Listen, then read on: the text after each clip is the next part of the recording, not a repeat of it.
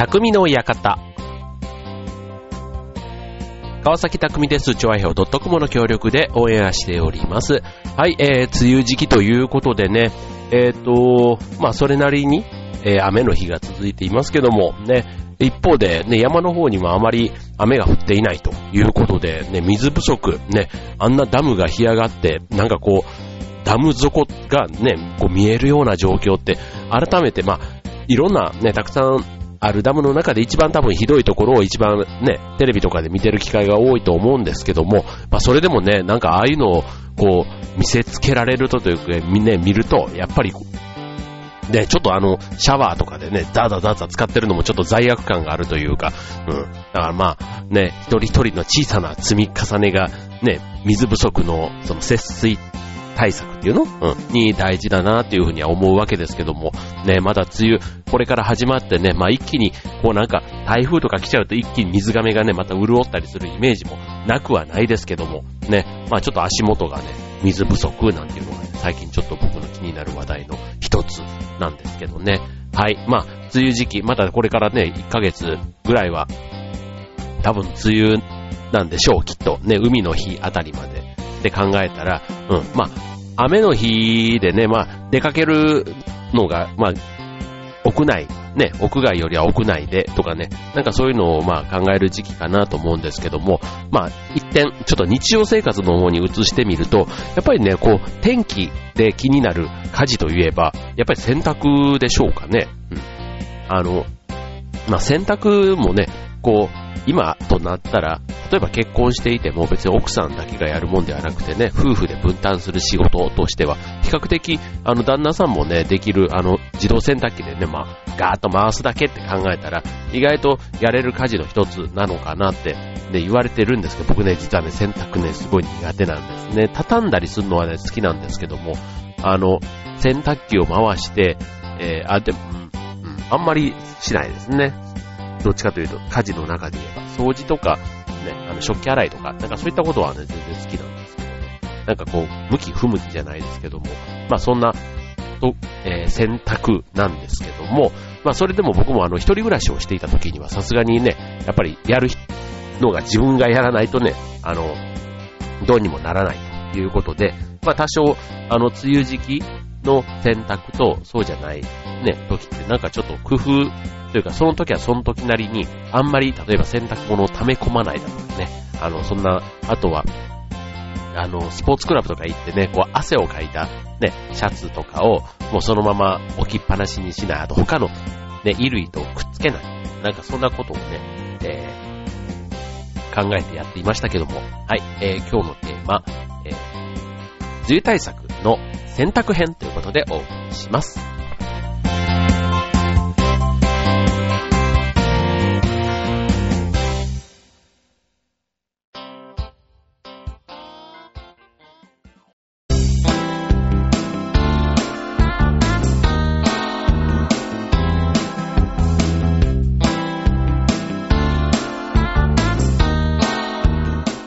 はい、えー、今日のテーマは、えー、梅雨対策の、えー、洗濯編ということで、はい、えー、そんなね、えー、僕は家事のプロではないんですけども、えー、洗濯、ね、日常的にやる方、ね、えー、普段、こういうとこ気をつけてもらえると、まあ、洗濯物の匂いを防ぐって言った方がいいのかな。うん。えー、っと、ね、こう、梅雨時期ね、どうしても部屋干しとかをしたりすると、洗濯物の匂いがね、気になると。ね、いろいろ当然ね、あの、こう洗濯粉？洗濯用の洗剤ね、えー、洗剤とかにもいろいろね、えー、工夫がされているので、まあそれ自体がね、いろいろ除菌とかっていうので、その匂いの原因をね、抑えてくれるものが配合されていたりしますけども、まあ雨の日に限らず、ね、部屋干しっていうと、例えばあの花粉とか、あの黄砂の季節とか、あとはまあ PM2.5 だとか、ね、そういったものがあって、なかなかこうね、外に干すことに抵抗がある人だったり、あとはまあ外出が多いね、一人暮らしの人で、なかなかこう洗濯物をね、朝干しても夜取り込めないとかね、そういったことで部屋干しをされる方多いと思うんですけども、まあその時に気になるのが匂いと。で、この匂いっていうのは、その雑菌ってよく言われていますけども、モラクセラ菌と、初めて聞きますよね。モラクセラ菌。というね、そういう菌が原因なんですって。うん。で、これを、まあ、部屋干しすることで洗濯物が乾かずに長時間湿った状態になって、このモラクセラ菌が繁殖して匂いになるということなんですね。はい。あの、そういう、すると、まあ、この菌がね、少ない環境で早く乾かすことがポイントになるということなんです。はい。まあ、乾燥機とかね、まあ、使って、えいってやっちゃうのもありかもしれませんけども、まあ、洗濯物がね、傷むことも考えると、まあ、なるべくならね、天日干しというか、あの、自然にね、乾かしたいっていうところもあるかなと思いますけども、はい。もう、ざざっとね、えポイントをご紹介していきたいと思いますけども、はい。一つ目、えー、洗濯物の保管方法。どうでしょうかね。僕はね、洗濯機にバンバン入れていく感じなので、これ、ルーなんでしょうね、きっと。あの、汗で湿っている洗濯物を洗濯機の中に入れておいたりすると、それだけで雑菌が増えると。で、あとはカビが生えてしまう原因にもなるということなので、えー、まず保管するとき、洗濯物を保管するときには、通気性の良い洗濯かごを使うと良いということですね。あと、1日以上、例えば一人暮らしで、うん、3日に1回とかね、洗濯機を回しますとかっていう方も多いんじゃないかと思いますけども、その場合には、湿った洗濯物は一旦ハンガーで乾かす。うん。ちょっとなんか一手間というかめんどくさいなって思うかもしれませんけども、まあそれがね、他の洗濯物とか、あとカビへの影響が少なくなるということで有効ということですね。はい。続いて二つ目。洗濯機のカビ掃除。で、これもあの、洗濯機自体にね、カビが生えているということですけども、えー、ね、洗濯機自体がね、カビだらけだったら、あまりね、いろいろ洗濯物をね、綺麗にしてもなんかちょっとスッキリしないじゃないですか。だから、これはもうあの、専用の洗濯機クリーナーをね、定期的に使うと。これあの、柔軟剤の投入口とか、えっ、ー、と、あと、ゴミ取りネットの差し込み口なんていうところもね、えー、意外とあの、洗濯物のこう布くずというか、そういったものが溜まって、それが原因でね、そこにカビが付着するなんていうことがありますで、はい。まあ、この市販のね、洗濯機、洗濯槽クリーナー、ね、使ってみると良いということですね。はい。だから、で、あとは洗濯機を使った後は、2時間ぐらい開けて中をしっかり乾燥させるということも大事ということですね。はい。続いて3つ目。えー、洗剤と漂白剤と柔軟剤の使い方。これもね、いろいろ、まあ、日常的にね、洗濯するとなったら使うと思いますけども、えっ、ー、と、まず洗剤は、えー、部屋干し用の洗剤っていうの、まあ、除菌効果が高いものね、ありますから、なるべくそれを選ぶと良いということですね。はい。で、続いて、柔軟剤。ね、これあの、洗濯物の、えー、匂いを消すために柔軟剤を大量にね、使ってる人、意外といるかも。まあ、あと匂いを消すというか、あの、ふわっと仕上げるとかね。まあ、いろんな意味で、これあの、たくさん使うと、実は逆効果で、あの、乾きづらくなってしまう。うん、柔軟剤がたくさんつき染み込みすぎて、乾きが悪くなる原因になって、それが結果匂いの原因にもなるということなので、ちゃんとあの商品ごとに決められた適量を使いましょうということでね、あの、なんかちょっと贅沢に使っていたのが逆効果ということを、はい、覚えておきましょう。はい。で、最後、漂白剤。ね。えー、漂白剤自体は、あの、滅菌効果がね、期待できますので、まあ、色柄物とかね、そういったものでなければ、なるべく漂白剤、酸素系漂白剤を一緒に使うのも良いかもしれませんね。はい。続いて、いろいろちょっとね、一つ気をつけるだけで、ね、できるカビ対策、ね、洗濯編ということで、洗濯、カビ対策って言ってなかったな。梅雨対策って言ってたんですよね。梅雨対策の洗濯編。はい、ここ、えー、この後も続きます。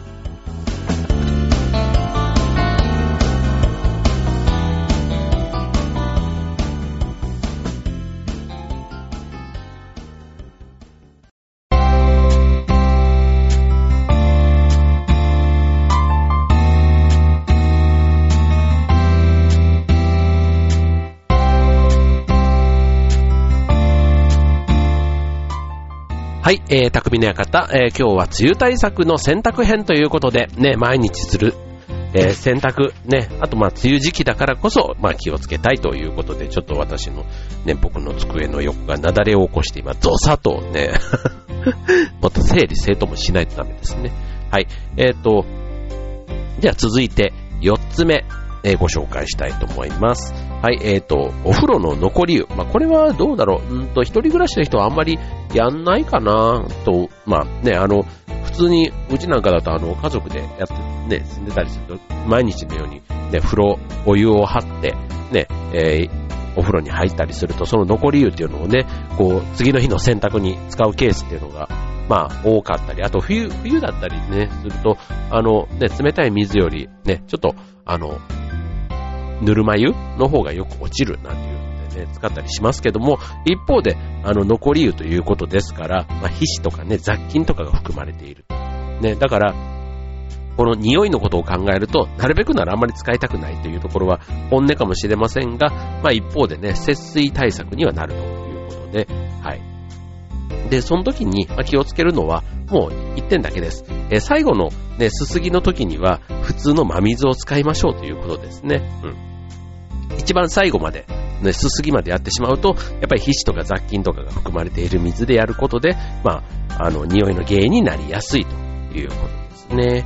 はい。で、続いて、えー、洗濯物を早く乾かすというところ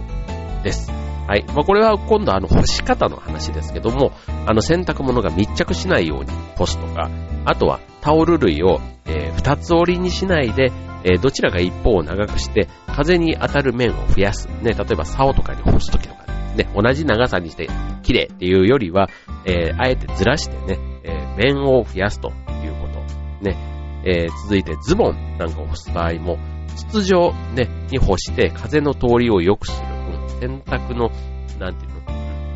の、こう、吊るして、なるべくこう、洗、あの、洗濯バサミというか、あの、靴下とか干すような、ああいたものとかでね、こう、ズボンの、を、自体を、こう、筒状にして風を通りを良くする。べちゃってね、あの、くっつけないようにする。まあ、ジーンズとか干すときなんかはね、この方がきっといいんでしょうね。はい。で、靴下、ね、靴下もあの、ペアにしてね、なんか止め、干しがちですけども、えー、セットにせずに1枚ずつ干すとか、で、そういったね、えー、干し方の工夫も有効ですということですね。はい。で、続いては、扇風機などエアコン除湿機を使うと。これまあ部屋干しということで言うと、えっ、と、扇風機の風を洗濯物に当てるということは非常に効果的。まあある意味ドライヤーの効果とね、同じって考えたら、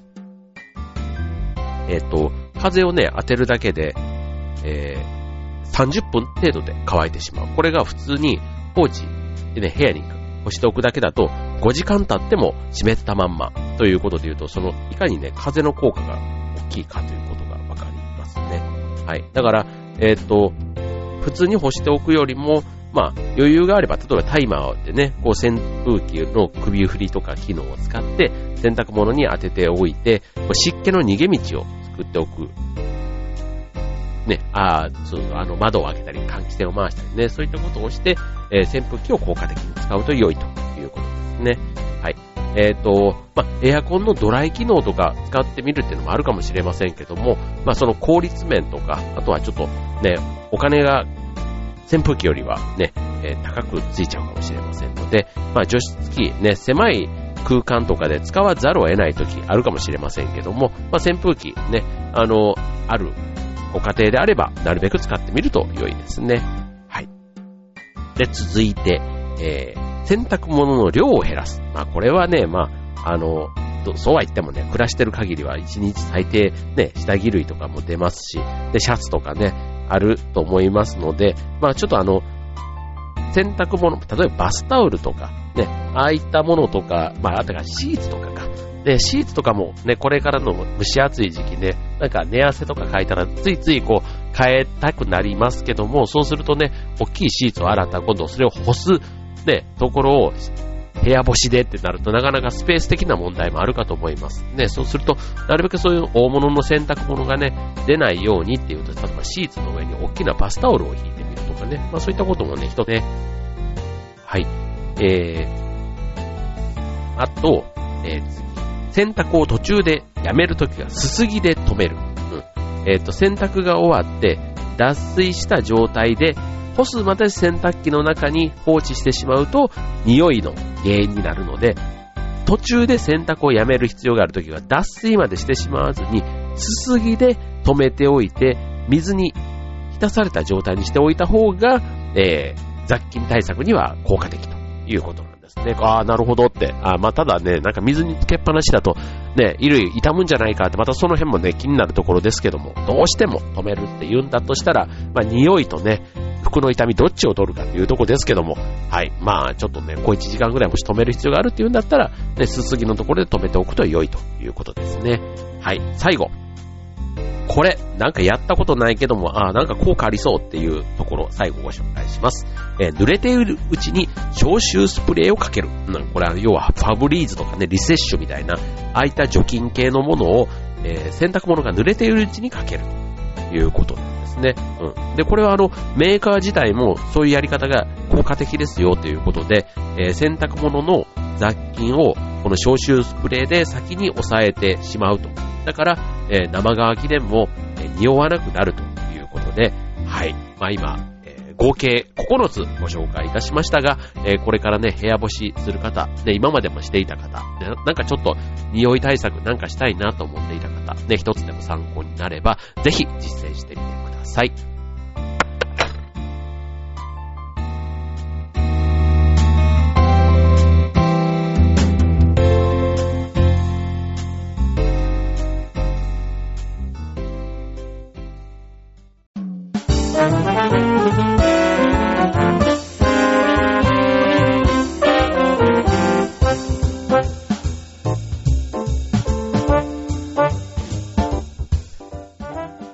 はい、えー、今週の対策の選択編ということでお送りいたしました。はい、えー、っと、ね、この時期の火事の中でね、やっぱりこの湿気とこう戦う火事といえば、やっぱりこう一番は、選択なのかなって思いますけども、あとは、例えばあの、風呂場のカビ対策とかね、なんかその、単純に雑菌だけではなくて、そういったね、カビなんていったところも、どうしてもこのね、これから夏にかけては湿気がね、増えますから、まあそういうのをね、今のうちにこう綺麗にね、スッキリさせておく。ね、大きな、こう大掃除っていうとこう年末のね、こう乾燥した、冬の乾燥した、カラッとした時にね、やれたら一番いいんですけども、またその時はその時で、ね、水仕事がね、結構、あの、辛い時期だったりするじゃないですか。そうするとね、まあ、もともと風呂場なんてね、水気があるところですから、まあ、そこのね、カビ対策なんていうのは、まあ、シャワーとか使いながら、ね、例えば天井とか、ね、天井のカビとかはね、早め、ね、取っといた方が、そうしないとね、天井からどんどんカビ菌が、ね、こう雨のように降ってきてるって考えたらなんかすごく怖くないですか？だから、天井なんかはね、えー、その、カビキラーなんかこうやったりするときにも、まあちょ、当然ね、振って、この上から、この、こう霧のような、ね、その、漂白剤とかが目に入ったり、口に入ったりね、なったりするので、まあ、ゴーグルとか、そういった必要なものは当然対策としてやることを前提に、はい、えー、そういったところも、早めにね、手を打っておくと、もう、やっぱりこう、黒カビが、こう、すごい状態になった時とかね、こう掃除するのもなかなか一苦労っていう風になりますから、なるべく、あの、普段からのこまめなケアが大事ということなりますね。はい。今日の洗濯編、ね、早速あの、リセッシュというかね、消臭スプレーを使うなんていうところは、ぜひ、えー、すぐにでもね、実践していただけるといいかなと思います。はい。ということでね、まあ、梅雨時期と言いつつも、まあ、この梅雨は梅雨でね、一年の中で雨がね、少なかったら少なかったで、まあ、いろいろこの夏明けにね、問題にもなったりします。はい。ということで、あの、まあ、恒例のね、日本の季節の一つということで、はい。まあ、雨なりの楽しみをね、皆さん、楽しんでいただけたらなと思います。はい。ということで、今週の匠の館は、ここまで。バイバーイ。